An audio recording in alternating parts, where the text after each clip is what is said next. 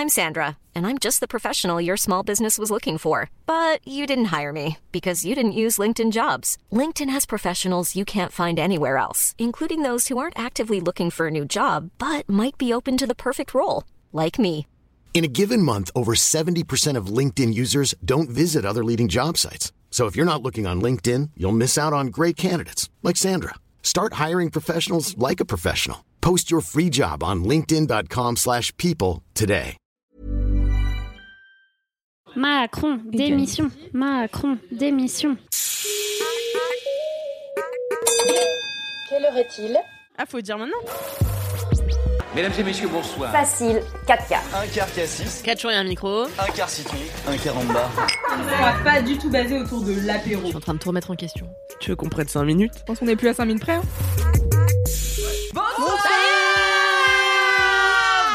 Bonsoir et bienvenue Ça a saturé à mort. Ah, Ah, mes oreilles. Ouh. C'est bon, qu'on refasse bien. Non, c'est bon, pas grave. Bonsoir. Bonsoir. Non, ça marche pas. C'est très peu 4 quarts d'heure, ça. Bonsoir et bienvenue dans 4 quarts d'heure, le podcast qui durait 4 quarts d'heure. 4 quarts d'heure Enregistré depuis la Belgique, je sais pas pourquoi. Ah, c'était belge ça? Ouais, j'aurais plutôt dit allemand, mais après. euh, Ah, peut-être. Moi, je suis. Désolée à tous les. Le niveau se perd par ici. Euh, bienvenue dans 4 quarts d'heure, le podcast qui durait 4 quarts d'heure. Aujourd'hui, je suis entouré, ben, comme d'habitude, de stars, tout simplement, Ah bah, internationales. Puisque j'ai à ma droite Kalindi euh, Ramphel. Oui, bonjour. Ainsi que à sa droite, Louise Petrouchka. Bonjour. Et nous avons une invitée exceptionnelle. Oui. Aujourd'hui, qui est Esther Meunier. Esther, reporter. Oui, bonjour. Comment tu préfères qu'on te présente d'ailleurs? Oula. Esther euh, Reporter ou Esther Meunier? Là, Mon vrai nom, c'est quand même Esther Meunier.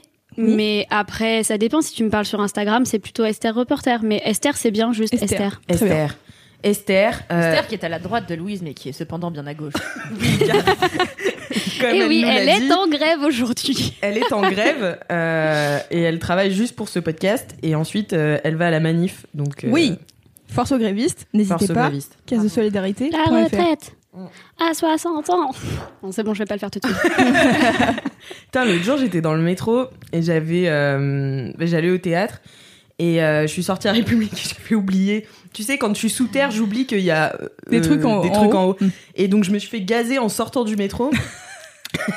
Donc je pleurais. Est-ce que c'était mardi soir, par exemple? C'était mardi soir, tout à fait. Exactement. On n'est pas passé loin de l'une de l'autre. Eh ben, ah, Après, ils ont fermé carrément la station. Moi, j'attendais mon métro pour rentrer chez moi. Ils ont dit Allez, merci d'évacuer maintenant. Vous remontez à la surface. Et après, il y avait des policiers à toutes les sorties. Donc, Yes. c'était compliqué de trouver celle où on pouvait vraiment sortir. Ouais, Ah non, ouais. mais c'était impossible. Du coup, je pouvais. Enfin, moi, j'ai pas pu sortir, donc j'ai dû prendre la, la 11 jusqu'à Goncourt. Bref, c'est des détails.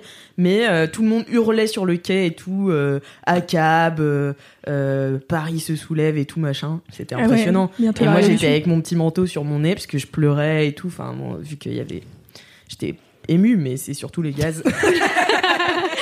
Ça, ça crée toujours une émotion de toute façon. c'est une émotion particulière. Non, mais ouais, tu sentais la ferveur, quoi. Donc Ouais, c'était impressionnant.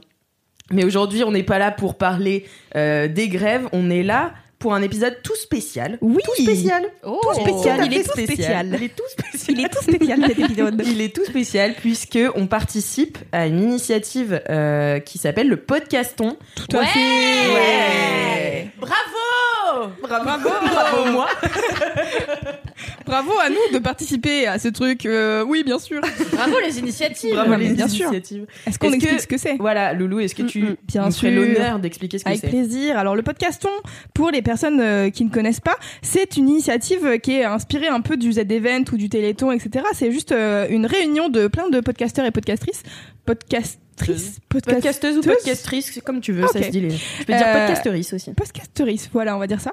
Donc en gros, c'est un événement caritatif qui a lieu du 25 au 31 mars, donc on est en plein dedans et nous, on a décidé euh, de participer car euh, bah euh, on est altruiste et solidaire finalement et on a décidé de mettre en avant une association qui est le planning familial.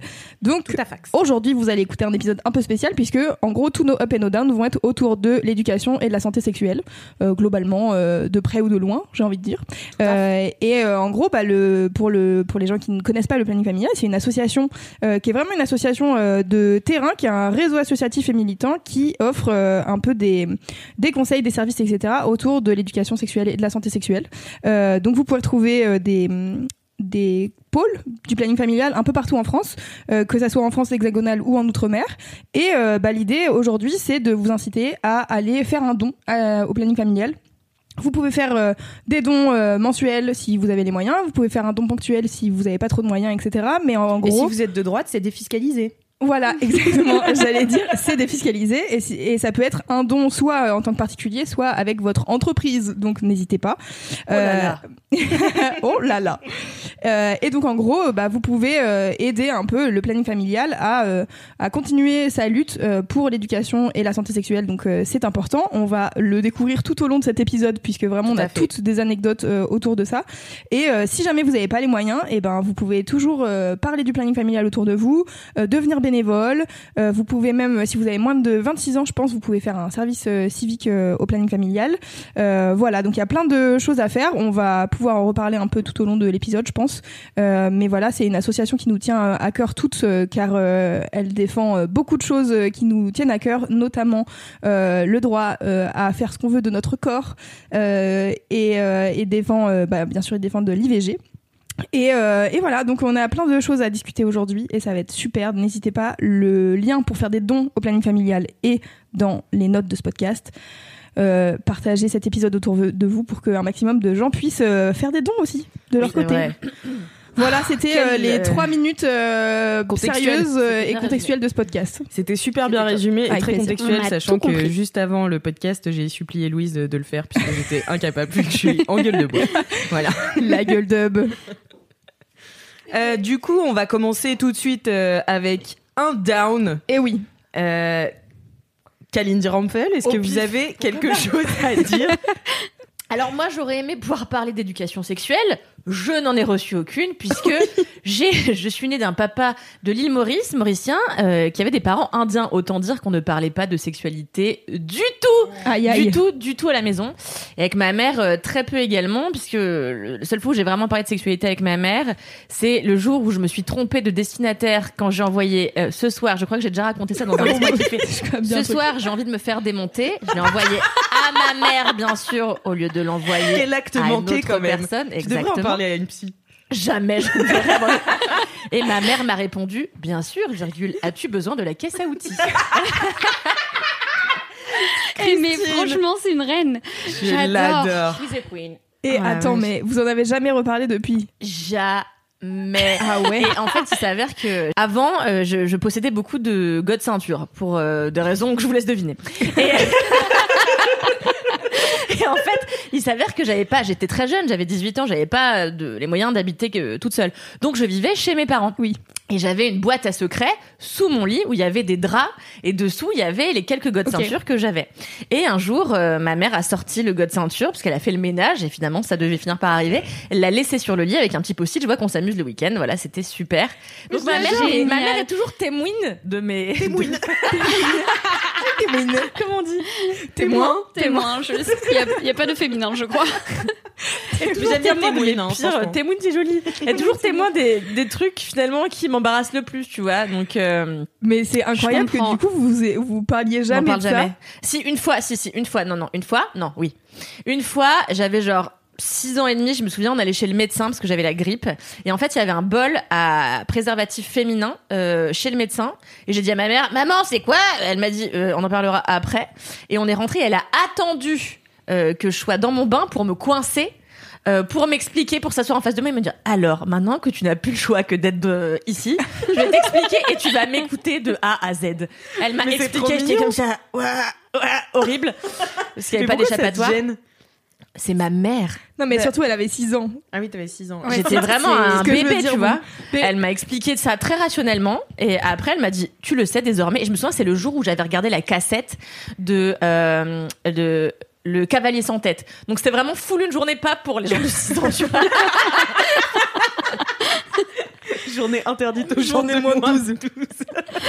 Et ma mère m'avait laissé regarder. Bon, bref. Donc, j'ai pas eu énormément d'éducation sexuelle, même si je sais que ma mère serait très ouverte au fait d'en parler avec moi. C'est plutôt moi qui me refuse à aborder le sujet avec ma mère. Ça me dégoûte. Mais Et moi, j'aime euh, j'aime bien en plus parce que tu te refuses de dire des gros mots et tout devant ta mère parfois. Enfin, pas des gros mots, mais genre, tu dis pas baiser et tout devant ta mère. Ça va pas Ça m'a toujours, euh, Mais ça quelle toujours interloqué venant de toi, tu vois, qui est.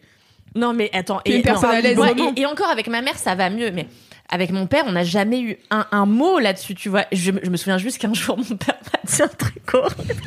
C'était il y a pas longtemps, c'était il y a genre 4-5 ans, et il m'a dit De toute façon, excuse-moi de te le dire, tout ce à quoi pensent les hommes, c'est à éjaculer. Et donc, Yes. et Ouais, j'étais là, d'accord. Je note C'était- cette information. C'était quoi la conversation qui a mené à ça Franchement, mm, impossible de savoir avec mon père. Ça pouvait n'avoir rien à voir. Je pense qu'on devait regarder les infos. Enfin, tu vois, il y avait vraiment aucune espèce de rapport. Mon père était un être très bizarre. Mais. qui était un peu décorrélé de l'existence de manière générale. Mais donc voilà, donc j'ai eu peu d'éducation sexuelle, pas grand chose à raconter à part Mhm. ces quelques anecdotes. Euh, et puis il fallait que je trouve un down, donc je vais raconter un truc que j'ai déjà raconté par ailleurs, mais pas dans ce podcast. Euh, qui tourne plutôt autour de la santé sexuelle. Euh, moi, il y a dix ans, euh, j'ai chopé une IST euh, qui a fait que j'ai, que ça a fait dégénérer pas mal de choses dans mon petit bassin, et notamment dans mon, dans ma trompe gauche, j'ai eu une première salpingite, c'est une maladie, une, infection très aiguë de la trompe qui fait que bah, ça s'infecte et puis après il y a de l'eau, la trompe devient aqueuse, elle grossit, bon bref c'est l'enfer. J'en ai fait une première et il s'avère que j'ai été mal diagnostiquée. Petit rappel, j'étais, c'était il y a donc 10 ans, c'était évidemment le 31 décembre. Bien sûr. Sinon ça n'a aucun Pourquoi intérêt. une autre date?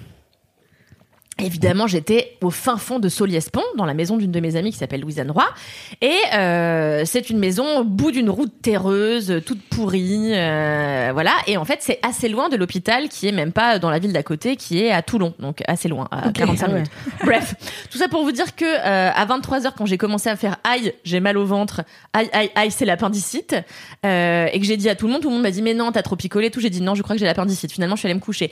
Finalement, à 4h30 du matin, je me réveille, euh, j'ai le ventre dur et bleu, je vomis. euh, Je gerbe ma race. Euh, on appelle les pompiers. Les pompiers viennent. Ils me disent Madame, vous êtes sûre que vous avez bien fait caca aujourd'hui Voilà. Euh, parce qu'évidemment, euh, ne, ne, ne crois oui. jamais que t'as un vrai truc, les pompiers. Euh, je sais pas pourquoi. Parce que moi, chaque fois que j'ai un truc, c'est un vrai truc. Et à chaque fois, ils questionnent le truc et ils sont là. Vous êtes sûr que vous faites pas un peu semblant? Je suis là. Non, vraiment. Enfin, j'ai. Enfin, bref. ouais, à chaque fois. Et tellement il y a un chien, un jour ce pompier, ce chien, euh, je fais un malaise euh, dans l'enceinte de l'école parce que je m'étais trop mise en colère contre mon professeur de littérature. C'est la meilleure cause de malaise que j'ai jamais entendue. En fait, à l'époque, j'étais très intense et j'ai vraiment, bah, j'ai Oh, vrai tu tu vois. Non, mais là, c'était vraiment ridicule, tu vois. Parce qu'en fait, on avait un exposé à faire sur Lampedusa et ils voulaient pas me rendre ma copie. Et en fait, euh, bon, bref. Et donc, du coup, j'ai fait une Moi, je veux savoir du coup, non, non, non. Ça me questionne. ça, me- ça m'agace encore. Et donc, grosse crise de colère. grosse crise de colère et j'avais pas mangé. Donc, je tourne dans les pommes. Et le pompier vient. Et à l'époque, j'avais donc euh, j'étais avec mes copines Laura Gérard et une autre copine qui s'appelle Alice Guillaumeau. Et donc on va on va dans le le comment s'appelle? Le camion des pompiers. Ah oui. Et moi, je suis comme ça, en espèce de crise de tétanie, j'ai l'air qui pendouille. Et j'ai un gars qui vient me voir, donc je suis à moitié dans le coma. Il, il m'app- m'appuie sur l'épaule. Je lui dis oui, donc c'est le pompier. Et il me dit. Dis-moi, ta copine Alice, là, euh, celle qui a les yeux verts, elle a pas un numéro de téléphone? Mais non. Oh my god. Aïe aïe. Les hommes, c'est chiant en toutes circonstances. Bah, les hommes, ils Absolument pensent qu'il y a une chose, hein. Éjaculer. Enfin bref, finalement, les pompiers m'emmènent à l'hôpital. Je tombe sur un fils de chien incroyable, un vieux médecin tout pourri aux urgences. Après, je sais que ces gens-là ont beaucoup de travail, je sais que ça arrive, les mauvais diagnostics.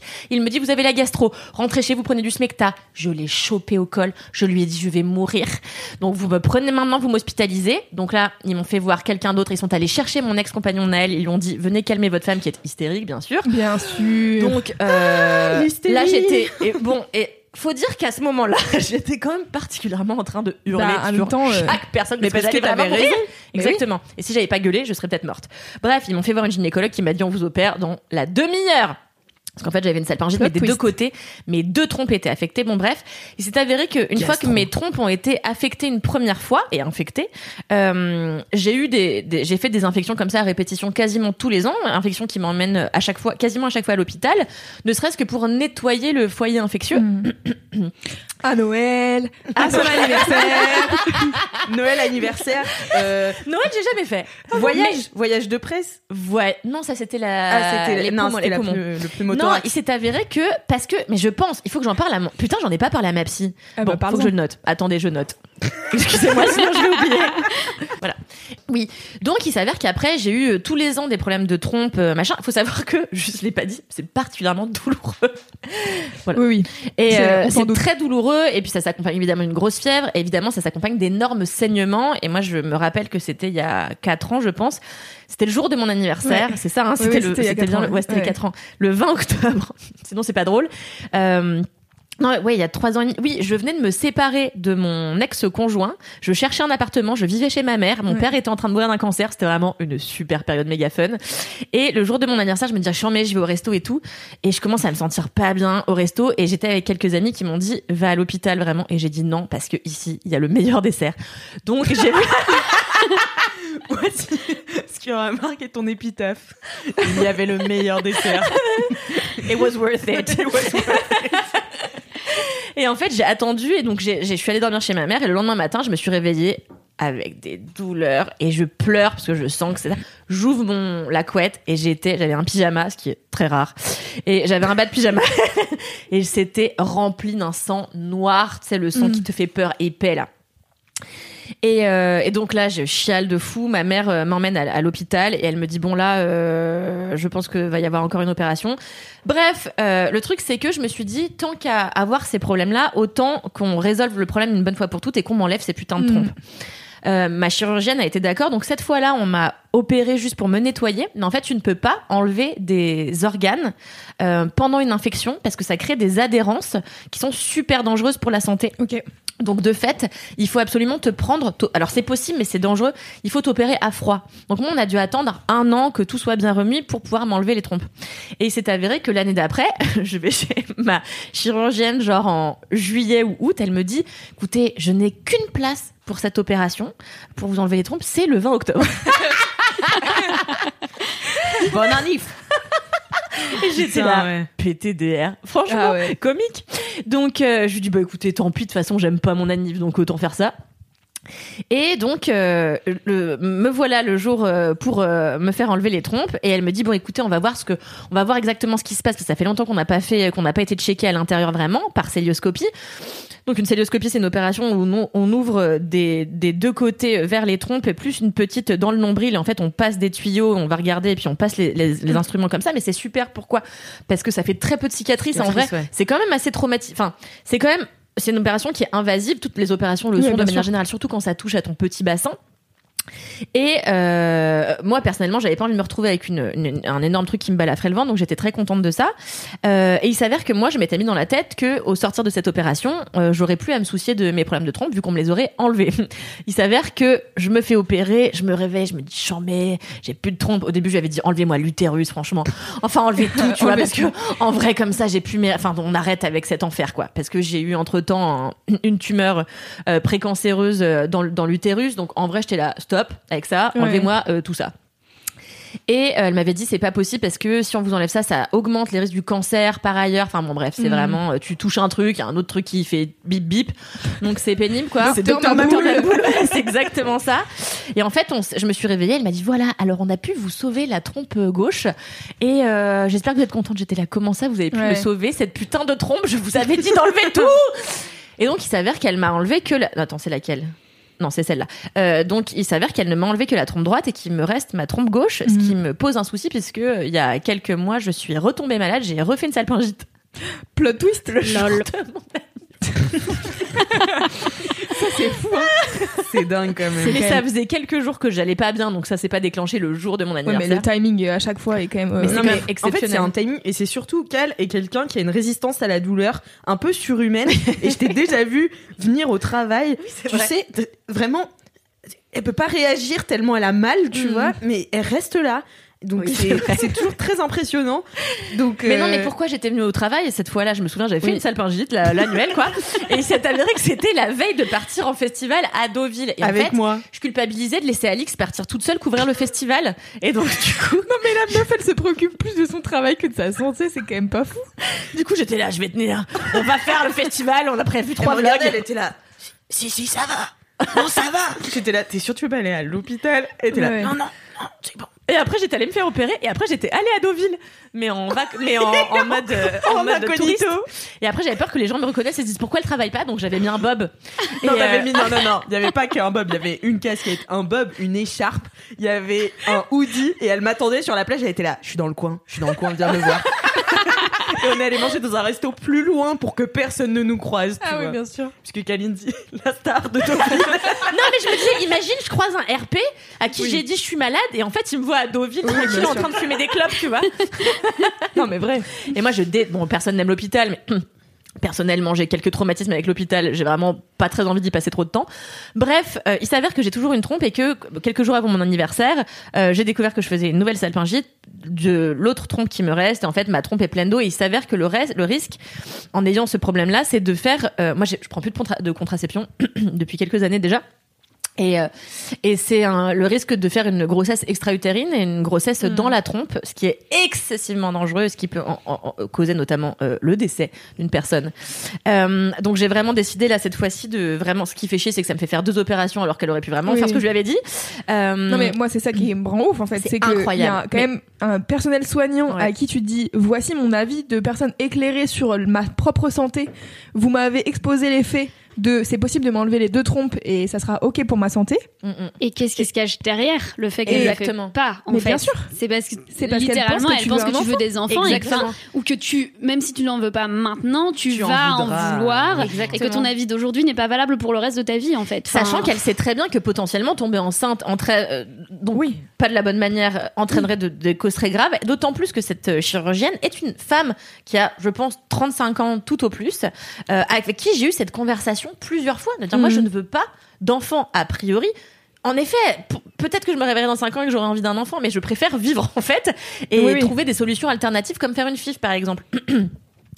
Donc euh, et surtout en fait au-delà du problème de ma chirurgienne, moi je me suis vraiment questionnée sur comment j'étais reçue à chaque fois que j'avais un problème d'ordre gynécologique Ouais, bien sûr. auprès de gens qui n'étaient pas spécialistes de la gynécologie mais qui demeurent des médecins. C'est-à-dire que moi quand je vais aux urgences et que je dis je sais quels sont mes problèmes, j'ai des problèmes gynécologiques et je pense qu'il faut fouiller dans ce truc-là et qu'on me dit non non, je pense que c'est des calculs rénaux comme c'est arrivé la dernière fois que je suis allée à l'hôpital et que c'est moi qui dis attendez, je vais pas vous expliquer votre putain de métier, je ne suis pas tout bip, je vous dis que ce sont mes trompes, j'ai l'habitude. Donc écoutez-moi, faites-moi passer en service gynécologique et dites que c'est une urgence parce que je vais pas attendre 5 heures de me vider de mon sang, tu vois. Si t'étais allé voir Meredith Grey dans Grey's Anatomy, elle t'aurait écouté parce que. Exactement. Bah, c'est vrai, l'autre jour. l'autre jour- L'autre jour. Dans l'épisode que je regardais Dans dans, la un- saison 4. Exactement, dans l'épisode de la saison 9, à un moment, il y a une dame qui dit à tout le monde Mon enfant va pas bien, je sais, j'ai regardé sur internet, ça peut être la maladie de Kawasaki, tu vois. Et tout le monde est là Oui, enfin, euh, laissez-nous faire notre métier et tout, vous êtes pas diagnostiqueuse. Elle fait Oui, mais vous m'envoyez tout le temps, euh, vous me renvoyez à la maison avec euh, des doliprane, Ouais. Le gars va pas bien, tu vois.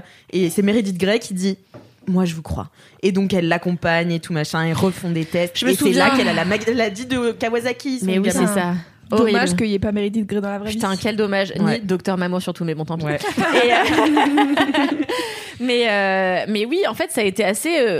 Je vais pas dire traumatisant parce que c'est pas vrai, mais ça a été en tout cas une très grosse déconvenue qui m'épuise d'a- d'avance parce que je sais que c'est encore une opération, c'est encore un truc pas anodin. Encore une fois, le petit bassin, ça touche quand même à quelque chose de très intime.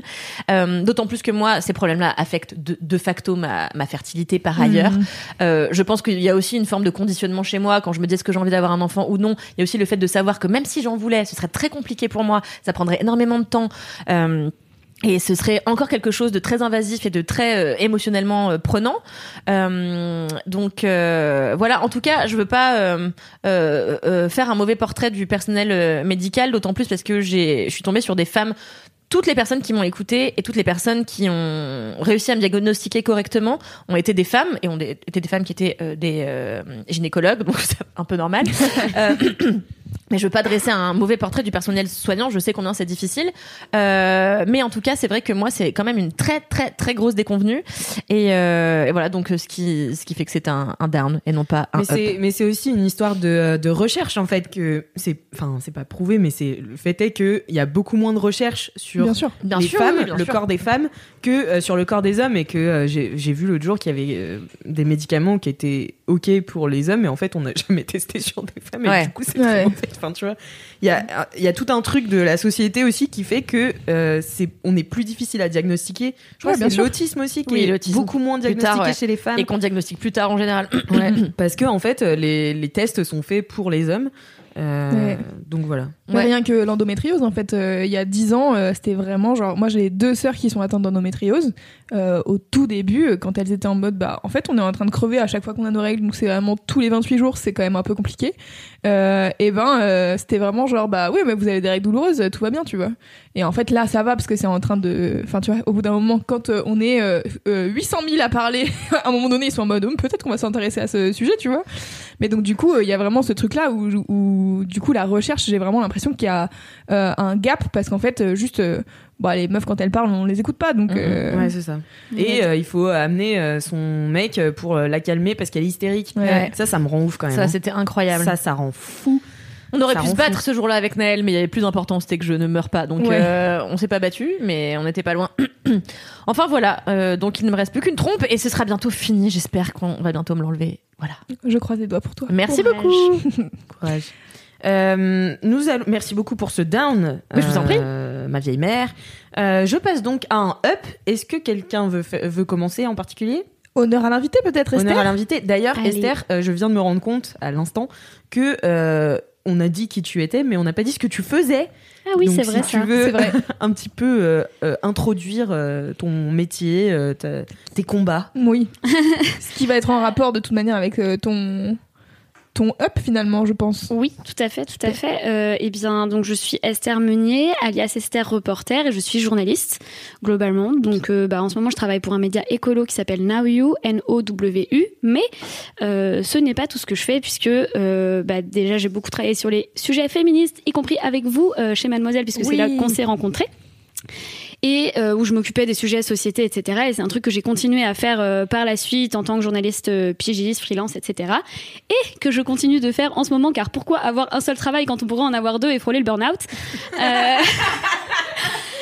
Je réalise, co-réalise un documentaire euh, sur le sujet des euh, droits sexuels et reproductifs avec euh, Marie de Brouwer, notamment, qui est déjà venue sur ce podcast. Oui, donc, tout à euh, fait. Vos auditorices euh, voilà, doivent la connaître. Euh, mais voilà, donc on travaille ensemble euh, sur ce sujet en ce moment avec la boîte de production Trois jours de marche. Et effectivement, euh, si je voulais en parler aujourd'hui, c'est parce que bah, déjà c'est un sujet qui me trottait dans la tête depuis cinq ans. Donc euh, je suis très contente. C'est un gros up de, en fait. Ah oui, alors le up, en gros, c'est qu'on a enfin commencé le tournage Mhm. il y a genre une semaine, deux semaines. Euh, où on est parti à Budapest pour faire des interviews euh, donc qui tournent autour des droits sexuels et reproductifs. Donc on a parlé notamment avec euh, deux personnes d'une ONG qui s'appelle Patent qui travaille sur euh, no- notamment l'accès à la contraception et à l'IVG en Hongrie où c'est de plus en plus compliqué. Enfin par exemple ils ont euh, décidé que à partir de septembre dernier il fallait absolument écouter le battement de cœur du fœtus avant de Oh, pouvoir accéder à une IVG. Euh, en parallèle, euh, dans, dans les droits sexuels et reproductifs, en fait, dans ce documentaire, on va s'intéresser donc à tout ce qui est éducation sexuelle, mais aussi euh, contraception, IVG et tout ce qui est droits des personnes LGBTQIA+. Et en fait, euh, il y a un autre volet euh, donc euh, on a interviewé David Vig, qui est le président d'Amnesty International Hongrie, euh, qui nous racontait euh, comment euh, les droits des personnes LGBT sont donc menacés en Hongrie et notamment les personnes trans et intersexes n'ont plus le droit à la reconnaissance légale de leur genre sur leur papier d'identité depuis 2020 en Hongrie. Euh, et on a aussi parlé donc avec une personne qui s'appelle Monica et euh, donc qui est une femme trans et euh, ses papiers d'identité indiquent encore son dead name, Waouh. En fait. euh, le mauvais genre du coup et voilà. Enfin bref, Juste, on a ouais, parlé dead de, name de tout pour ça. les gens qui sont pas au courant, c'est le nom euh, de naissance en fait, euh, qui du coup euh, est en général, mais enfin, genre la personne euh, trans. Voilà. C'est ça. Donc du tout coup, à fait. c'est le nom qu'on n'utilise plus. Et ne demandez pas aux personnes trans quel était leur nom avant, car leur nom c'est leur nom de personne euh, qui qu'ils se présentent comme ça et euh, vous n'avez pas besoin de savoir avant. Voilà, c'est tout. Voilà, exactement. Donc là, comme ça, ça fout un peu le somme hein, euh, quand on parle de tout ça, mais en vérité, moi, c'est mon up parce que, euh, bah, du coup, c'était un peu le premier pas très concret dans la réalisation de ce docu que vraiment comme je disais j'avais en tête depuis genre 5 ans. Euh, il y a 5 ans quand j'étais chez Mademoiselle j'avais fait toute une série de reportages euh, à l'étranger euh, sur le droit à l'IVG déjà on est allé dans plein de pays enfin j'étais allée dans plein de pays où l'IVG était interdit globalement euh, pour y parler droits des femmes, etc. Donc on avait fait Sénégal, Liban, Chili, Argentine, Irlande du Nord et Irlande. Et on devait faire en fait euh, les États-Unis à l'époque euh, pour parler d'un pays où pour l'instant c'était légal, mais où on sentait que ça risquait de reculer. Spoiler, ça a reculé depuis, mais vous êtes au courant.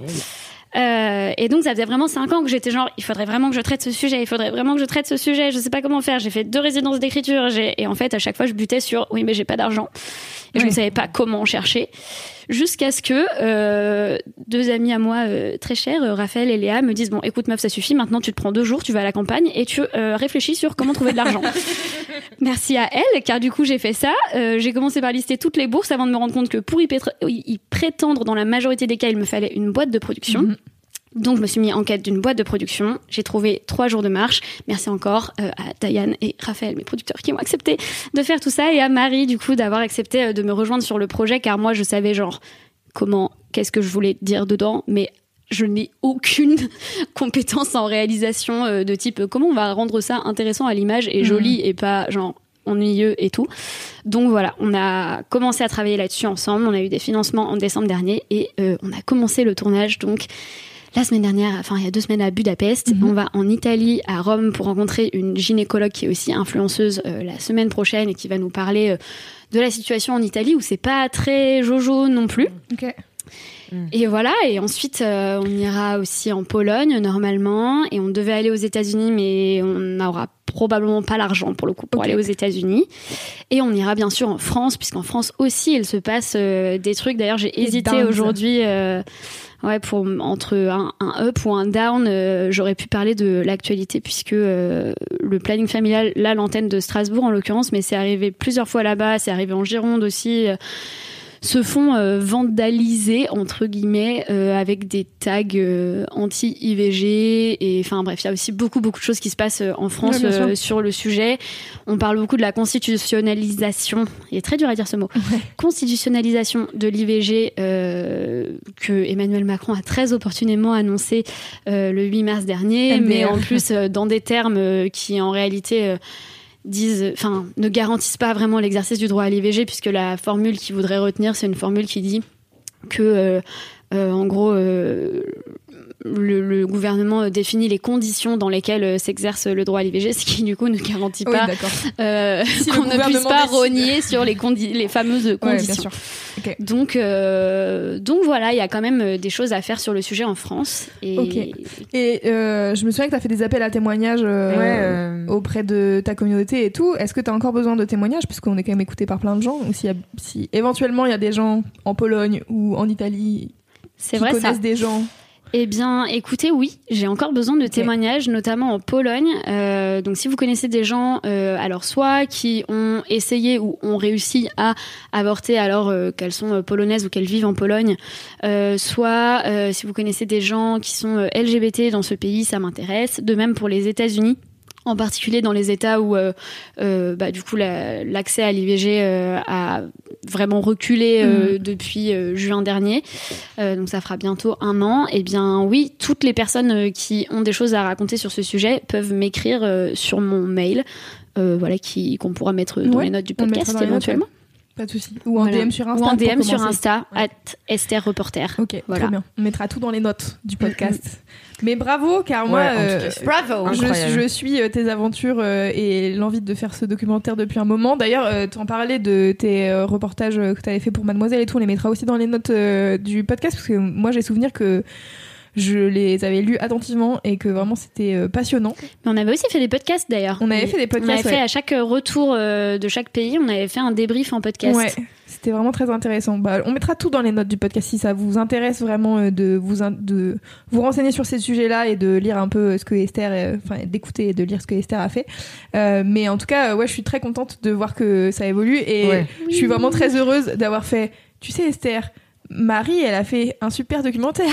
Peut-être que la boîte de prod serait intéressée par ton sujet. Et du coup, je suis trop contente que là, ça prenne forme. grâce à toi. Mais oui, mais parce que J'ai c'est fait un lien. Fait un oui, c'est incroyable parce qu'au final, on s'est rencontrés pour la première fois avec Marie à ton anniversaire, je pense, Louise. Ah oui, et après, on s'est mis à travailler. Ou juste avant, on avait décidé de travailler ensemble euh, parce qu'elle travaillait déjà avec trois jours de marche. Ouais. Et bref, c'est incroyable. C'est vraiment big up. Je suis trop contente de travailler avec elle.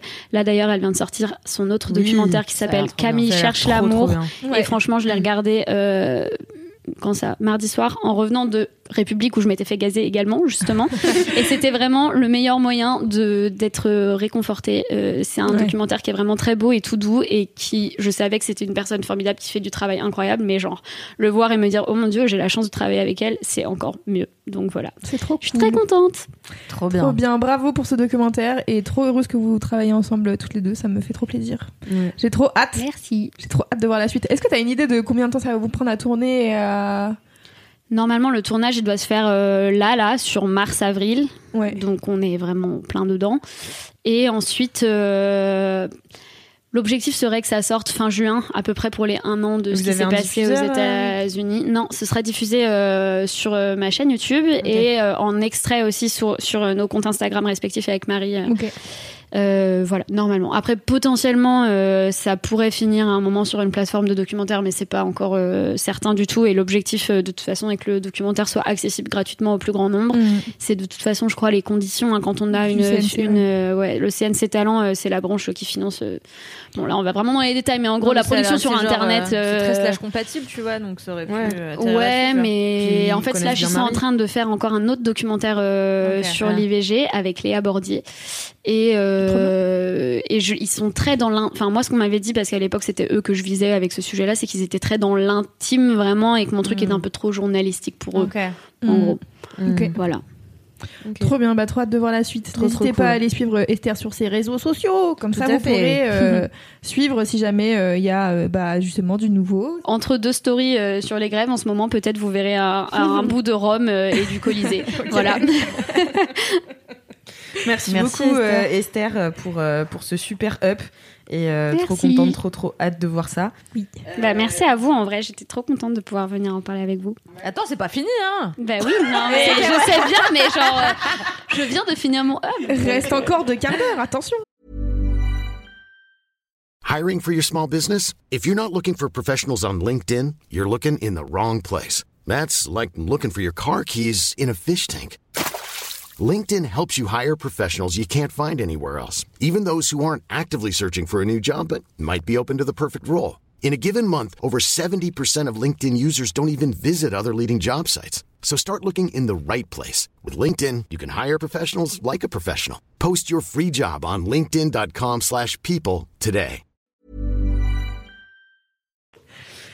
D'ailleurs, c'est le moment du down d'Alix. Oh Martino. là là.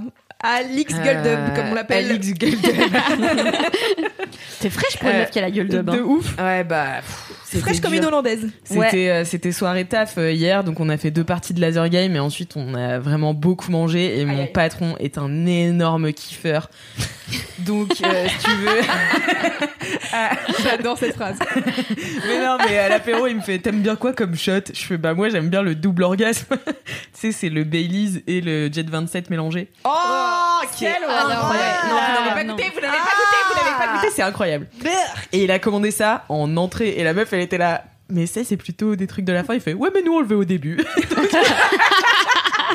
Après on s'est pris euh, du rhum arrangé, des madeleines, bien sûr il y avait du vin. Donc moi j'ai on Aïe, a aïe. mangé de fou. Enfin bon c'était c'était super. Putain Mais ouais. Ouais ouais c'est. Toi, t'es triste de plus avoir Le problème de la liberté, c'est que. Qu'il n'y a plus personne pour te payer des coups. Mais euh, du coup, mon down, c'est en fait, mon down, c'est tout ce qui n'est pas le planning familial en ton- termes de communication. tu veux dire ton manque d'éducation sexuelle peut-être? Alors, mon manque d'éducation sexuelle, oui. Et aussi euh, la manière euh, dont, en fait, quand j'avais donc euh, 16 ans, je suis tombée enceinte de manière involontaire. Mhm. Euh, puisque je n'ai pas eu d'éducation sexuelle, enfin très peu, et, euh, et si, enfin tu vois, on apprenait en cours à mettre euh, une capote sur une banane, mais alors euh, c'était un cours de une heure, et puis euh, c'est dans l'hilarité euh, générale. absolument dingue parce qu'en vrai, depuis 2001, on est censé tous avoir trois séances par an euh, d'éducation affective et sexuelle depuis la maternelle. Et ça me paraît vraiment très peu. Ouais. c'est déjà c'est pas beaucoup, peu, mais normalement, on devrait vraiment en avoir trois séances par an depuis 2001. Tout le monde devrait avoir trois séances par an de la maternelle au lycée. Dites-nous si c'est le cas chez vous, parce que moi pas. Bah, en tout cas, moi, je m'en Bah souviens pas, mais je me souviens de ce cours-là où, euh, oui, la voilà, banane. Puis euh, t'as 14 ans, donc tu fais des blagues sur la taille de la banane. Enfin bon, Ouais, tu ouais. vois, c'était pas euh, malin, malin, quoi. Donc, euh, parce qu'on n'y avait pas été exposé non plus avant, Ouais, et bien que sûr. du coup, c'est un sujet qui est considéré comme tabou et euh, marrant, et dont tu parles pas, en fait, de manière euh, euh, pas institutionnelle, mais de- enfin de, manière euh, sérieuse dans Ouais, les cours, sûr. tu vois. Enfin, c'est un truc qui est pas pris au sérieux. Enfin, en tout cas, moi, à mon époque, maintenant, ça fait ça fait 15 ans, tu vois, mais, euh, mais à mon époque, ouais, c'était pas un truc, j'ai l'impression qu'on qu'on prenait très au sérieux en tant qu'élève.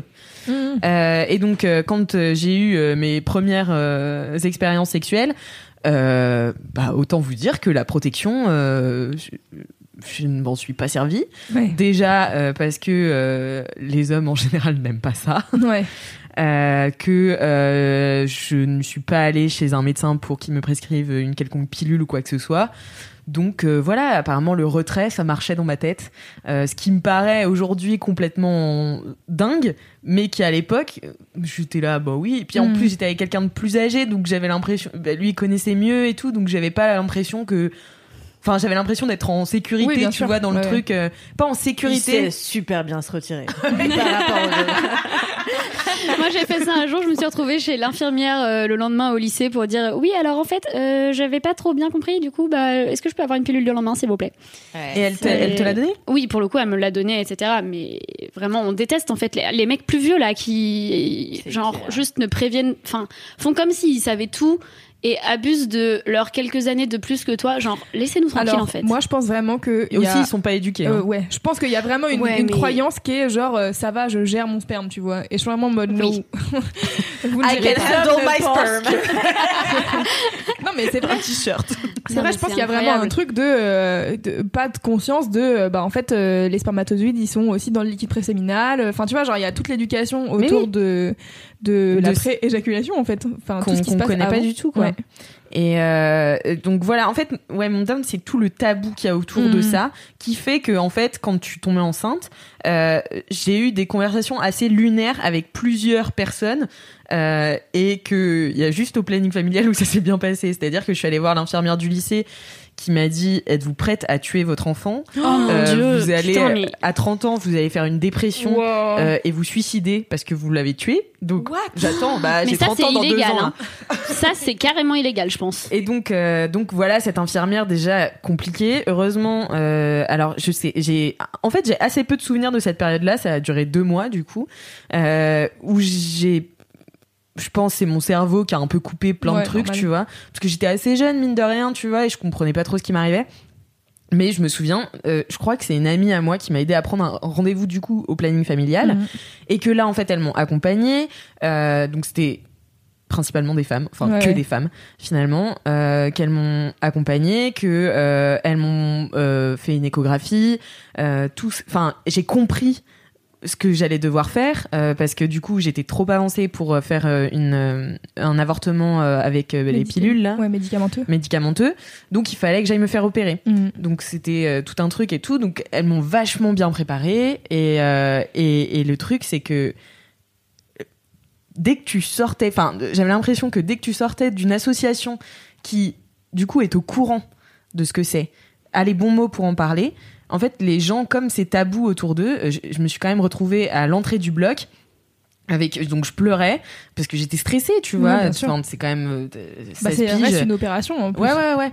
Et, euh, et c'était la première fois que j'avais une anesthésie générale, je crois. Ah non, j'avais eu l'appendicite avant. Bon, bref. Mais, euh, mais, et il y a une infirmière qui m'a demandé pourquoi je pleurais. Et euh, elle m'a dit, c'est parce que vous vous vous demandez comment vous, êtes, vous en êtes arrivé là. What? Ça va pas bien. Mais tu te rends compte, Mais genre le... chaud. Ouais, ouais, ouais, non, Ça mais c'était vraiment chaud. Et je pense que, en fait, c'est de la méconnaissance pure et de, enfin, de, de, de, la shame autour de l'avortement qu'il y Ouais, avait aussi sûr. à cette époque-là. Enfin, moi, oui, je me c'est souviens le de- seul, le- c'est ce que j'étais en train de me dire. Le seul espoir que j'ai, c'est que maintenant, euh, 15 ans après, euh, ça a quand même changé en majorité. J'espère. Non, mais j'espère. Je- je- en vrai, je Mais le pas garantis sûr, pas hein. parce qu'il y a, il y a encore euh, il y a des établissements, des hôpitaux, etc. où on se retrouve encore à avoir euh, un accès à l'IVG qui est extrêmement restreint parce qu'il n'y a pas de médecins qui veulent les pratiquer, par exemple. Ouais. Genre, Enfin, vraiment, et ça arrive en France. Donc, euh, genre, j'ai l'impression que, genre, dans l'opinion publique, c'est admis. Mais dès que tu te retrouves, effectivement, comme tu le dis, genre, dans la situation, t'es pas à l'abri, effectivement, Mm. de faire face à des gens qui comprennent pas, qui Alors moi, ma question, euh, c'est est-ce qu'il y a un recours légal de fait maintenant? Euh, Est-ce que tu peux euh, porter plainte et dire voilà j'ai été, euh, je me suis sentie harcelée par euh, un membre de de, de l'hôpital euh, qui m'a fait des réflexions déplacées sur machin? Est-ce que c'est envisageable à l'heure actuelle ou pas du tout? Je sais pas si c'est euh, juste pour des remarques. Il y a un truc qui existe qui s'appelle le délit d'entrave à l'IVG. Donc si Ouais. tu essayes de décourager quelqu'un, euh, et ça existe, il y a aussi le délit d'entrave numérique à l'IVG. Donc par exemple, en revanche, là où tu pourrais porter plainte, c'est si tu euh, cherches sur internet des informations pour avorter et que tu tombes sur ivg.net. N'allez jamais sur ce site. Vraiment, c'est le pire site. C'est des gens qui vont vous faire croire qu'ils veulent vous conseiller pour avorter, tout Ouais. en, en réalité en essayant de vous déconseiller en fait d'avorter. Et ça, si tu te fais influencer par euh, ces gens-là, que ça te porte préjudice d'une manière ou d'une autre, là, je pense que tu peux porter plainte contre ces gens-là. Parce que c'est littéralement un délit. Après, est-ce qu'on peut porter plainte pour les délits? Je sais pas, je suis Bah, pas juriste. Ouais. En tout cas, il y a des trucs qui peuvent euh, exister, mais pour pointer spécifiquement un médecin, Ouais, si c'est pas vraiment genre je te décourage, je te dis que c'est mal pour toi, etc. Après, euh, ça se trouve ton infirmière de lycée, je ne sais pas. Je- Non, ouais, en fait, moi, mon infirmière de lycée, elle l'a vraiment pris en mode, tu sais, je suis obligée de te dire des choses comme ça pour que tu te rendes compte de ce que tu fais, tu vois. C'est, c'est mon travail. Et j'étais là, ah bon, je crois pas. Mais, Ouais. euh, mais j'étais pas sûre, tu Oui, vois, oui, non plus. C'est ton parce travail que... de dire à une meuf de 16 ans euh, qu'est-ce qu'elle doit faire? Ça n'a aucun sens. Enfin, tu sais, genre. Ouais, mais même pas, tu sais, elle me- toujours avec ce truc de, euh, c'est toi Oui. qui décides, mais je te dis ce que tu vas faire. Oui. Que tu Mais vas te sûrement dis faire une dépression à 30 ans. l'horreur. Ce qui est pas vrai en plus, parce Mais que non, c'est en faux. réalité, les risques psychologiques euh, liés à un avortement, généralement, ils disparaissent assez euh, vite derrière, alors que les risques psychologiques de mener à terme une grossesse non, Non désirée, désirée, sont hein. beaucoup plus élevés. Et d'ailleurs, les risques physiques également sont Ouais. beaucoup plus élevés dans le cas d'une grossesse que dans le cadre d'un pour avortement. toi et pour l'enfant en fait donc euh, c'est ça je suis vraiment en mode genre mais encore une fois ça revient à ce que disait Kalindi tout à l'heure c'est-à-dire que genre écoutez les personnes qui vous parlent en fait genre on est consciente de ce qu'on fait on, on est en pleine possession de nos moyens quand on dit des trucs tu vois c'est pas genre euh, on n'est pas des hystéros en fait juste il y a un moment donné où, où Mm-mm. on a décidé d'un truc laissez-nous tranquilles tu vois genre pourquoi essayer de de faire un débat de notre santé et de nos envies tu vois genre ça qui me rend ouf Mm, mm. Mais du coup, je sais qu'à l'époque, euh, moi, je prenais le planning familial complètement pour acquis, tu vois. Je j'avais même pas conscience Ouais, ouais. que c'était une asso et tout. Et j'étais là, et j'y suis allée et j'ai profité de, de ces soins-là, tu vois. Et, euh, et aujourd'hui, je suis là, mais attends, c'est quand même, euh, c'est- quand même dingue que j'ai dû compter sur une asso et que les Ouais. et que les médecins, tu vois, étaient, enfin, en tout cas, le personnel médical était pas formé pour parler de ces choses-là, en tout cas avec moi Mhm. euh, que enfin c'était dingue quoi donc euh, voilà en fait c'est un c'est un up sur le un up caché sur le planning familial mais un petit down quand même sur euh, sur tous les gens qui ont communiqué avec moi et euh, Ouais. et même sur euh, tu vois j'avais un, un médecin qui m'avait prescrit euh, après du coup j'étais allée chercher la pilule quoi et un médecin qui m'avait prescrit une pilule parce que et en plus je suis pas allée voir une gynécologue euh, mais du coup, quelqu'un qui me prescrit la pilule de manière un peu automatique, sans du tout faire un check-up de ce que voilà. Et j'ai tes découvert. besoins, ce que t'es Ouais, voilà, c'est ce ça. genre de choses, genre basique. Et en fait, j'ai découvert presque pas dix ans après, mais genre quelques années après, que en fait cette pilule pouvait me provoquer un AVC à tout moment puisque je suis, j'ai euh, des migraines. Ah oui. Donc en fait, euh, c'était contre-indicatif, tu vois, et c'était un médecin de famille, tu vois, qui aurait pu euh, me poser des questions. euh, Moi, une de euh, mes meilleures amies, Laura, elle, elle a la même pilule depuis des années et son médecin refuse de lui changer. Je sais plus pourquoi là, euh, alors que elle est fumeuse et que c'est vraiment la pilule la plus dangereuse pour les fumeurs qui peut te faire avoir un AVC huit fois par jour, tu vois. Ouais. Et euh, je sais plus quelle était la raison, mais le gars lui a dit non, vous gardez cette pilule. Elle était là. euh, je vais aller changer de médecin, aller- en fait. Ouais, je vais changer surtout de médecin. Incroyable Mais quand non, même. mais c'est fou Très clairement. Non, mais par contre, n'hésitez pas vraiment à ditch vos vieux médecins euh, Ah oui, ou clair. les gens qui vous Ouais. conseillent mal en fait. Après, je sais que c'est hyper difficile de trouver des Notamment gens avec qui moment, on se sent à l'aise, etc. euh, D'autant plus euh, suivant là où on habite, etc. Mais N'hésitez pas, si vous avez la possibilité, à changer quand c'est le cas. Je sais que c'est pas possible partout, mais si vous l'avez, changez juste. Franchement, un gynéco, c'est comme un psy. hein. C'est rare que ce Ouais. soit le du premier coup, mais ça vaut le coup de creuser un peu, quoi. Ouais. Mais ce qui est bien, c'est qu'au moins, à la, à la différence du psy, je trouve, c'est que le gynéco, tu peux le partager avec tes potes, tu vois. Oui, c'est vrai. Putain, moi, il y a une époque où avec toutes mes clair. copines au lycée, on avait la même psy, euh, le- non, Ah ouais? la même gynéco. Ah oui. la même gynéco parce qu'à Levallois, euh, où j'ai grandi, pardon, euh, il y a une place qui s'appelle euh, la place Pompidou et il y avait la gynécologue qui était une connasse, mais c'était la gynécologue réputée euh, Ouais. de l'endroit qu'on se passait depuis les parents, les machins.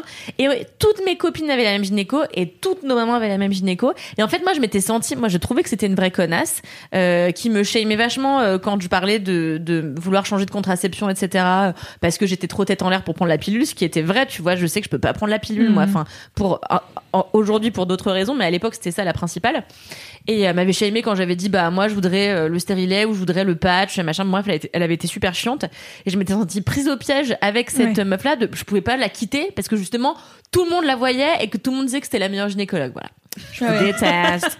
Et t'en avais jamais. Et, et quand t'en parlais, les autres disaient non, elle est super. Euh, je sais plus. Ok. Et d'ailleurs, petit tips pour les gens euh, qui voudraient euh, changer, par exemple, de gynéco, etc. Sachez que si c'est juste une question de contraception ou même pour vos frottis, les sages-femmes sont habilitées à faire tout ça. Moi, par exemple, je ne vais plus voir euh, ma gynéco qui euh, était là où étaient mes parents. Et à Paris, j'ai une sage-femme qui est géniale, d'ailleurs. Vraiment, merci à elle, je l'adore. Euh, Il y, y en a dans, en région parisienne, en gros. Mais voilà, n'hésitez pas parce que parfois, il y en a plus? Alors là, en l'occurrence, je l'ai trouvée parce qu'elle avait fait une interview sur Mademoiselle à l'époque où j'y étais et que j'étais genre Hmm, une sage-femme qui a l'air drôlement féministe, dites donc. Ouais. Et du coup, j'ai pris rendez-vous avec elle et je ne l'ai plus jamais quittée car elle est super, Mhm. vraiment. Voilà. Ok. Ouais. Non, mais Et moi, effectivement, je l'ai partagé avec euh, plein de gens aussi euh, depuis. Ouais, c'est ça, le, bouche à oreille, ça marche vachement. Moi, je sais que j'ai un super médecin euh, à Pantin. Euh, euh, j'ai pas encore dit que c'était mon médecin traitant, mais j'ai un peu envie de passer ce pas. Euh, et euh, enfin, faudra que je lui en parle. Et au-delà du fait qu'il est très beau, sans vouloir Ah. objectifier personne, mais euh, mais en fait, il est super doux, super gentil et tout. Et euh, l'autre jour, je sais plus, je lui parlais justement de ma gynéco que que j'aime beaucoup. Et, euh, et il m'a dit, est-ce que je peux noter son nom? Parce que bah voilà, moi je, je conseille à mes patientes des gynécos qui m'ont été recommandés par d'autres patientes pour être sûre qu'elles sont safe et tout. Et je trouve ça Oui. hyper bien, tu Mhm. vois. Enfin, Stylé. Ouais. Franchement. Après, euh, c'est le truc de sûr qu'elles sont safe. Oui. Moi, je suis toujours un peu en mode. Non, mais- on n'est jamais sûr à 100%. Non, en fait, sûr. suivant euh, qui t'es, euh, quel est ton parcours, etc. C'est possible que tu, tu trouves que cette personne n'est pas safe. J'allais dire, il y a le site euh, Gynenco qui existe, qui est un truc de recommandation où il y a plein de gens qui mettent euh, des euh, gynécos, sages-femmes, etc. qui euh, sont plutôt engagés dans la cause féministe et tout. Après, ça veut pas dire que ils sont, ils et elles sont éduqués sur tous les sujets. Enfin, tu vois, genre moi, je pense au bah, tu, on, par- on parlait des personnes LGBT tout à l'heure. En fait, il y a des trucs sur Oui. lesquels, en tant que femme cis, on va être, c'est super, cette personne est, est géniale, et qu'une personne, qui est pas si- euh, ouais, en transition, par exemple, Mhm. va dire, bah en fait, c'était horrible, elle a pas du tout su ou quoi que ce soit. Donc après, c'est toujours après, une liste ouais. qui est à prendre. Au moins, t'as Oui, ça. Et Mais je trouve que c'est un, un moyen de commencer quelque part, tu sûr. vois. Parce sûr. que ça, que ça fait un peu le tri. dans la euh, jungle de Doctolib et de. Ouais, c'est ça. Et tu prends celui qui est à côté de chez toi et Ouais, t'es là. de ah, je croise les doigts. Ouais. Putain, ouais, moi ça m'est arrivé là il y a pas longtemps. euh, J'avais un problème de comment ça s'appelle? Euh... Merde, vous voyez en gros euh, à l'entrée euh, du vagin il y a des petites euh, glandes. Euh, comment ça s'appelle déjà ces glandes? Putain, tu me l'as dit en plus. c'est les glandes qui font euh, la mouille, qui font la. Ok. Et euh, moi j'ai eu une infection, j'ai eu une infection de ça euh, il y a pas très longtemps. Euh, et en fait euh, c'était en gros euh, c'est quand ça s'infecte, c'est-à-dire que ton la cyprine n'est pas évacuée et donc du coup ça reste à l'intérieur. Et ton corps euh, une fois que t'es plus excité, il il réutilise le truc, il fait hop, oh, c'est pas grave, euh, je le recycle et on en fait autre chose, tu vois. Et donc du coup ça dégonfle et faisait c'est ok. Bah Ah. tu sais genre ça s'enlève quoi. C'est Il en faisait quoi Je sais pas. J'ai pas, j'ai pas demandé à mon corps du miel probablement. Du Euh, vin biodynamique. Et, euh, et du coup, euh, j'ai eu un problème euh, avec ce truc-là. Donc, je vais voir euh, un médecin d'abord, une gynéco. oui, c'est ça. C'est une, une gynéco, et une sage-femme pas loin de chez moi, au cabinet Ipso, qui sont des cabinets assez Ah oui. réputés à Paris pour être. C'est là que j'ai trouvé ma gynéco. Ouais, voilà. Bah en fait, je crois que eux, ils sont assez réputés de manière générale Mm, pour être assez ouverts et assez chill sur toutes ces questions-là. Bref, et donc du coup, j'y vais. Elle me dit, bah en effet, euh, va falloir euh, aller voir peut-être euh, plutôt un spécialiste. Je pense, je sais pas, j'avais pas vu une spécialiste spécialiste. Bref. Et donc du coup, euh, je prends rendez-vous chez premier gynéco parce que je suis en mode genre vraiment là, ça commence à être euh, compliqué parce qu'en fait, au bout d'un moment. J'avais passé une semaine avec mon gars et donc du coup bah on avait fait que Ken tu vois donc forcément le truc était pas en train de se résorber puisque on avait fait que ça. J'étais excitée relativement souvent et donc du coup euh, je vais chez le gynéco et le gynéco donc il y a un gars déjà que je connais app euh, le premier et en gros la solution qu'il me trouve c'est de me dire bah je vais vous ouvrir je vais prendre un scalpel et puis je vais vous ouvrir et puis je vais enlever euh, tout ça quoi et du coup, euh, c'était soit ça, soit vous allez vous faire opérer bientôt. J'étais en mode, bah ok, il n'y a pas des solutions, genre, je sais pas, des antibiotiques ou des trucs comme ça, tu vois. Genre, non, non, les deux options c'était ça. Du coup, et bah, ouvert avec un, scalpel, avec un scalpel. J'étais en mode, yes. Donc déjà, il m'a mis un, il m'a mis un, comment ça s'appelle? Euh, Non, non, euh, un, un anesthésiant. Donc déjà, la piqûre de l'anesthésiant, ça fait grave mal car je rappelle que c'est au niveau de ma touche. Et en fait, après, il m'a ouvert avec le scalpel et je pense que j'ai senti tout le scalpel. hein. Vraiment. désolé, désolé. Voilà. Et euh, du coup, bon voilà, c'était un moment euh, bof. Et donc après, j'ai passé une semaine à me mettre euh, de la bétadine pour que ça cicatrise, etc. Attends, je comprends pas. Il l'a fait comme ça au débeauté? Ouais, ouais, Non, attends. je te jure. Là, là, genre, il t'a dit, bah Mais là, j'ai un là créneau maintenant, dans on ouvre deux la minutes. chatte maintenant. Sur combien de. Excuse-moi, parce que j'ai jamais Mais en entendu gros, ça. si tu veux, c'est vraiment une glande qui est à l'entrée du, du vagin, donc euh, c'est euh, genre au niveau des petites lèvres, quoi. Donc en gros, t'as pas besoin d'aller dans le vagin ni rien, c'est juste euh, genre à l'entrée. Bref, j'avais une, une, une couille finalement, hein, vraiment. C'était globalement ça. Et, et donc bref, du coup, il a fait ça et je suis ressortie et j'étais vraiment en mode ouais, mais encore une fois où je me fais bolosser parce que en vrai, j'étais pas trop d'accord, tu vois. Enfin, c'est quand même bizarre de t'attaquer direct à mes parties intimes sans essayer de régler le problème d'une autre manière, c'est-à-dire via des médicaments, par exemple, en premier lieu, tu vois, genre. Enfin, même reprendre un rendez-vous le temps que tu te prépares. Ouais, que ça, genre, tu vois. et Même coup- que tu puisses prendre un deuxième avis ailleurs si t'es pas Ouais, c'est ça. Mais moi, par, je crois que euh, j'étais enfin, vraiment en mode. J'avais pris un premier avis puisque j'étais allée chez une gynéco une première fois qui m'avait dit prenez un rendez-vous chez euh, un autre gynéco. Bref, j'ai, je sais pas ce qui s'est passé comme affaire. Mais bref, du coup, et je suis sortie et c'est fait eh ben voilà, j'ai plus de problème. Et en fait, le gars me dit bah en fait, c'est simple, euh, là ça va cicatriser et soit ça revient, soit ça revient pas, on sait pas. Et j'étais vraiment en mode mais. On l'adore. Donc du coup, euh, vous n'avez pas du tout réglé mon problème. c'est juste, euh, t'as mis un pansement sur un truc de merde, tu vois, genre. Et heureusement depuis, euh, il m'est rien arrivé.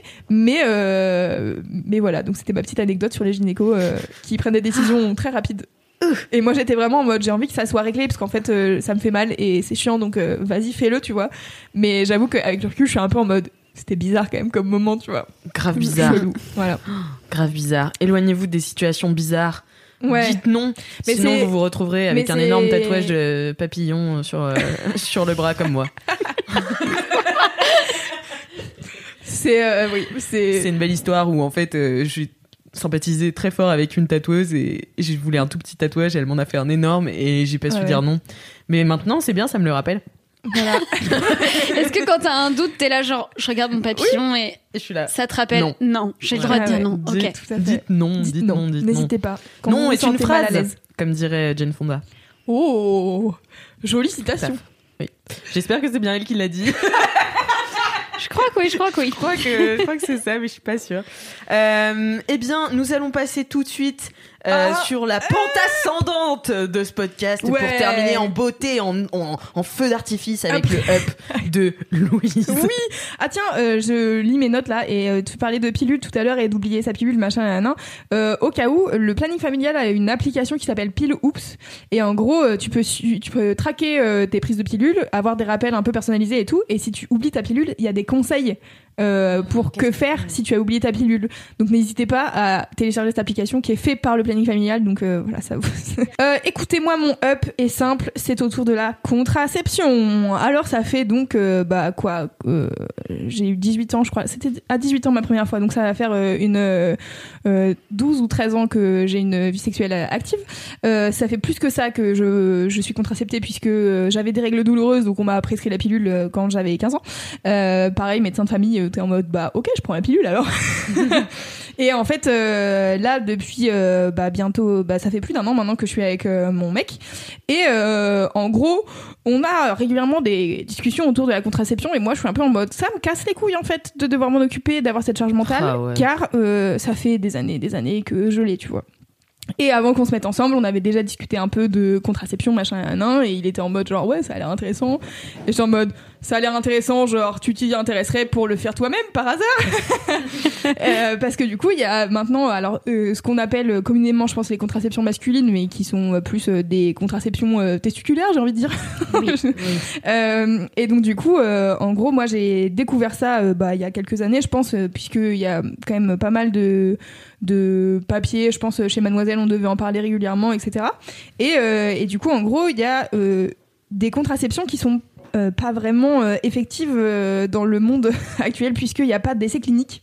Donc en gros, pour mettre en vente une contraception, il faut un essai clinique testé sur plusieurs personnes, je ne sais pas combien. Donc en gros, pour tous les contraceptifs dits féminins, il y a eu plein d'études. on est sûr que la pilule peut donner un AVC, ça, il n'y a pas de souci. Par contre, On l'a accepté. ça, on l'a accepté, on est ok. Par contre, pour les contraceptifs dits masculins, donc du coup testiculaires, il y a moins de de, de recherche déjà dans un premier temps, Euh, et donc du coup, il y a euh, quand même des assos et des des personnes euh, ayant euh, des testicules qui euh, se mettent à faire un peu des, des tests et des recherches et tout. Et en Il y a gros, un médecin en France en Et il y a particulier. un médecin euh, à. Toulouse. Ouais, il y a un médecin à Toulouse qui fait un essai clinique mieux c'est. Qui fait euh, un essai clinique euh, justement autour du euh, slip chauffant comme on l'appelle euh, Ah oui, communément. oui, j'ai vu ça, oui. mais donc qui est euh, la contraception thermique en fait euh, qui en gros euh, euh, fait, Fait remonter bouillir les petites. donc en gros la contraception euh, fonctionne de manière à ce que euh, tes hum, testicules sont remontés euh, dans ton scrotum je crois que c'est ça donc en gros elles sont au chaud c'est à dire que les, les moins euh, 1 degré ou 2 degrés du, de, des couilles qui pendouillent ça fait que ça produit des testicules et quand c'est au chaud, c'est pour ça que par exemple, je sais pas si vous aviez ça au collège ou au lycée, moi tous les profs eh, disaient toujours aux- gars arrêtez de vous asseoir sur les radiateurs parce que genre ça va nuire à votre fertilité. c'est vrai. Ah, ça- ils disaient ça ou pas C'est vrai, c'est vrai. Et ben en fait, c'est lié à ça, c'est parce qu'en fait euh, quand euh, tes couilles sont au chaud, elles produisent plus de spermatozoïdes. Mais alors, on en a quand elles sont au chaud pendant euh, longtemps, tu vois, genre Oui. c'est pas euh, t'asseoir 15 minutes sur un radiateur qui va nuire à ta fertilité. Et donc en gros, il y a ces contraceptions là qui sont en train d'être développées, etc. Donc il y a un essai clinique à Toulouse, du coup, de Dr Miocé, c'est ça tu dis? Oui. Euh, et il y a, euh, moi j'ai lu plusieurs euh, BD, un- une BD qui s'appelle Le cœur des obes et une autre BD qui s'appelle Les contraceptés et qui globalement sont des BD qui se recoupent un peu, qui sont des parcours de mecs cis, je crois, qui euh, veulent euh, bah, se contracepter parce que notamment souvent leur meuf est en mode j'en ai un peu marre de me contracepter est-ce que tu pourrais prendre cette charge euh, pendant quelques temps s'il te plaît? Merci Euh, et donc du coup ils, font un peu le parcours en mode ok euh, c'est quoi les contraceptions qui existent pour les mecs machin nan, nan, et pour les mecs cis en tout cas Euh, et donc du coup il y a euh, la vasectomie avec cette cette idée reçue de la vasectomie ça peut être Réversible. réversible. Alors, de ce que j'ai compris, c'est réversible. de, il y a plusieurs opérations, et donc en France, a priori, on pratique pas trop l'opération qui est réversible. donc, euh, en France, c'est pas trop réversible. Donc, si tu fais une vasectomie, a priori, c'est ad vitam aeternam. Mais je crois que par contre, euh, quand tu fais une vasectomie en France, on t'oblige à genre conserver tes petits spermatozoïdes Ah, euh, quelque part. Ah, je ne savais pas. Il me semble que c'est ou en tout cas on doit t'en donner la possibilité, je pense, ou un truc comme ça. D'accord. À, à- à vérifier. À vérifier. Euh, Nous, ne sommes pas médecins, encore une fois. Euh, on est des meufs qui parlent dans un micro. Hein D'accord, voilà. et, et donc, bref, donc, en gros, il y a plusieurs contraceptions euh, masculines, mais moi, j'avais euh, un peu euh, capté celle-ci, tu vois. Je m'étais dit, genre, en vrai, donc le but de cette contraception-là, c'est donc de remonter les testicules. Et donc, il faut porter, donc, soit le fameux slip chauffant, entre guillemets, qui ne chauffe rien, en fait, c'est juste un truc qui remonte tes couilles, soit un anneau, qui est un peu, qui a le même effet. Et donc, du coup, faut le porter 15 heures par jour. Donc, du lever au coucher, quoi, en gros. Et euh, pendant euh, plusieurs mois, je pense euh, trois mois en général, je crois que c'est ça la moyenne. Et du coup, bah, une fois que tu l'as porté trois mois, tu refais, tu, on fait ce qu'on appelle des spermogrammes. Donc en général, c'est des spermogrammes qui sont faits pour vérifier que tu es fertile. Et là, le, le but d'utiliser le spermogramme est inverse, c'est-à-dire c'est de vérifier que tu ne l'es plus. Et, et donc du coup, tu fais un premier spermogramme au début, puis après tu fais, tu portes trois mois ton ton anneau ou ton slip, et au bout de trois mois, tu refais un spermogramme pour vérifier si euh, tes spermatozoïdes ont bien baissé, etc., etc. Euh, et en gros, de ce que j'ai compris, c'est une contraception qui s'utilise euh, sur le sur un an, deux ans ou trois ans. Je crois que le max, ça doit être trois ans parce qu'en fait, comme il n'y a pas d'essai clinique sur le long terme, ils savent pas ce que ça peut faire sur la fertilité long terme. Du coup, l'idée c'est, ok, tu fais pendant deux ans, t'arrêtes pendant un an, tu revérifies que tout va bien, tout fonctionne et tout, et puis après peut-être tu peux repartir, tu vois. Et du coup, moi, je- j'en discutais avec mon gars et j'étais en mode, c'est quand même super, ça. Ça serait bien que, genre, à un moment donné, tu t'y intéresses peut-être éventuellement. et euh, bah récemment, euh, on a un peu accéléré les choses parce qu'en fait, euh, bah tu vois, là, ça fait un an qu'on est ensemble et moi, ça fait un an que je suis un peu en mode bon, la contraception, c'est pas fifou, voilà. La vérité, c'est que on fait le retrait, tu vois, et que moi, ça me convient pas parce que je suis en mode bah en fait, j'ai la chance d'être dans un pays où l'IVG est autorisé et accessible, mais ça me fait pas plaisir en fait si euh, après-demain je tombe enceinte euh, de devoir faire une IVG euh, pour euh, ma santé et pour mon mental, tu vois. Et donc du coup, euh, bon, des grosses discussions euh, que j'ai avec mon mec et que je tiens à rappeler que le retrait c'était pas une contraception. Voilà déjà dans un premier temps. C'est moi et ma santé et c'est moi qui ai choisi euh, ce qui se passe. Euh, mais ne faites pas ça chez vous.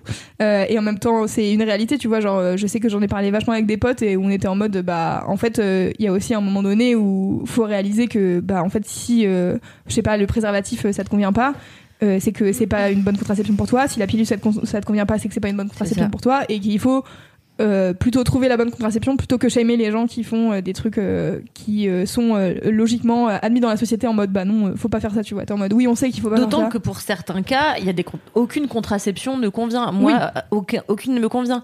C'est-à-dire que j'ai pas le droit au stérilet, Mhm. euh, j'ai pas le droit à la pilule et euh, les préservatifs me foutent, me, je suis allergique, et Mhm. me foutent des plaques et me font avoir des candidats à chaque fois. c'est quoi les Les, candidats? des, euh, euh, merde, Des champignons. petits gars. ah ok des champignons. Et moi, à chaque fois que j'utilise une capote, après j'ai des champignons, tu vois. Ouais. Et vraiment, c'est peu agréable. bah oui j'imagine Donc il y a des gens pour qui il y a quasiment aucune contraception qui Ouais, va. bien sûr Parce que je rappelle que la dernière fois que j'ai mis un patch, ça m'a fait d'ulcère. Euh, un Ouais. euh, donc, voilà. Toi, faut te reboucher le trou en fait.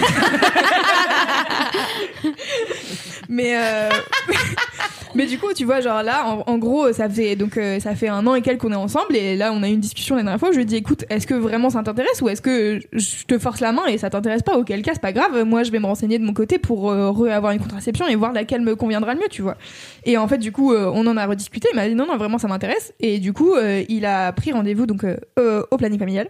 Il y a une réunion qui est animée par une association qui s'appelle Zéro Million. Donc en gros c'est pas le planning familial qui l'anime mais c'est une asso qui est spécialisée dans la contraception dite masculine. Euh, et euh, en gros, le, le planning familial les accueille euh, gra- euh, gratuitement euh, pour faire leur réunion une fois par mois ou je sais pas euh, tous les combien. Et euh, à chaque fois, ils font euh, de l'information euh, auprès euh, de bah, toutes les personnes que ça intéresse euh, qui veulent se renseigner sur ces sujets-là, quoi. Et, euh, et du coup, euh, bah, il a été à cette réunion-là. Euh, il a fait son premier spermogramme et je suis en mode genre, ah, God bless. Alors on a reçu les résultats. J'étais en mode, ok, on comprend rien.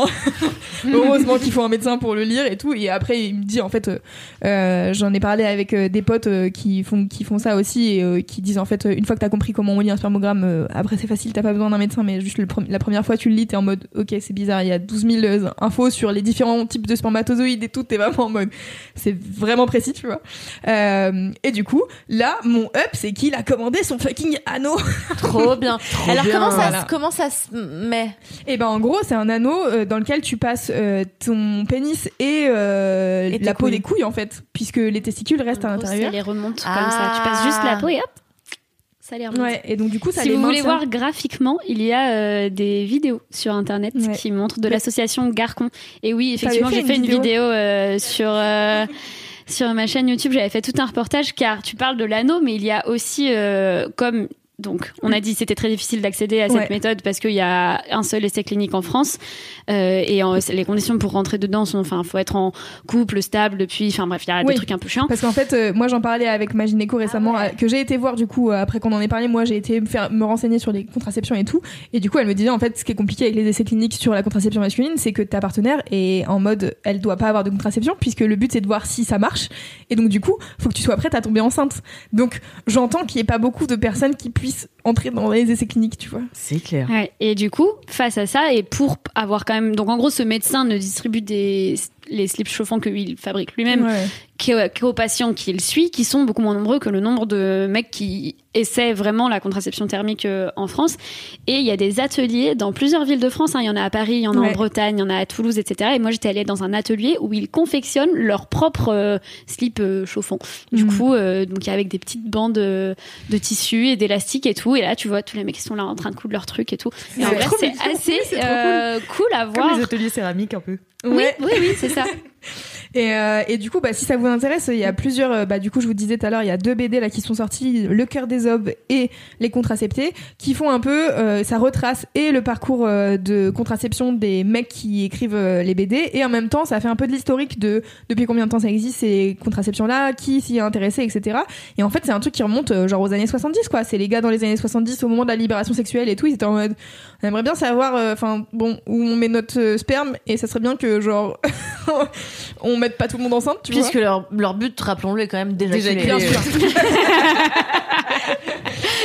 Et, euh, et donc du coup c'est assez intéressant Euh, les premiers euh, enfin tu sais genre les deux BD ils rappellent un peu genre les les premiers trucs des slips chauffants c'était genre ils mettaient des batteries de de vieilles euh, tu sais genre euh, euh, voitures télécommandées pour se chauffer les couilles et tout. Genre vraiment c'est c'est chaud. Ça pouvait être dangereux quoi à l'é- à l'époque. Ouais, non, il y a parce qu'il y a eu des tests justement, ouais, avec des même des petites, euh, ouais, des petits trucs chauffants, euh, vraiment qui chauffent, tu vois, alors qu'il n'y a pas besoin de ça, il y a juste besoin de les mettre contre bouillotte. ton corps, tu vois. Si juste tu mets une bouillotte, Ouais, ça mais marche en fait, ta bouillotte, elle va pas rester chaude 15 heures dans ta journée, tu Ça vois. dépend tu- quelle bouillotte. ok, nous avons une expertise bouillotte ici. Je lance ma ligne de bouillotte. Je suis 15 heures dans la journée.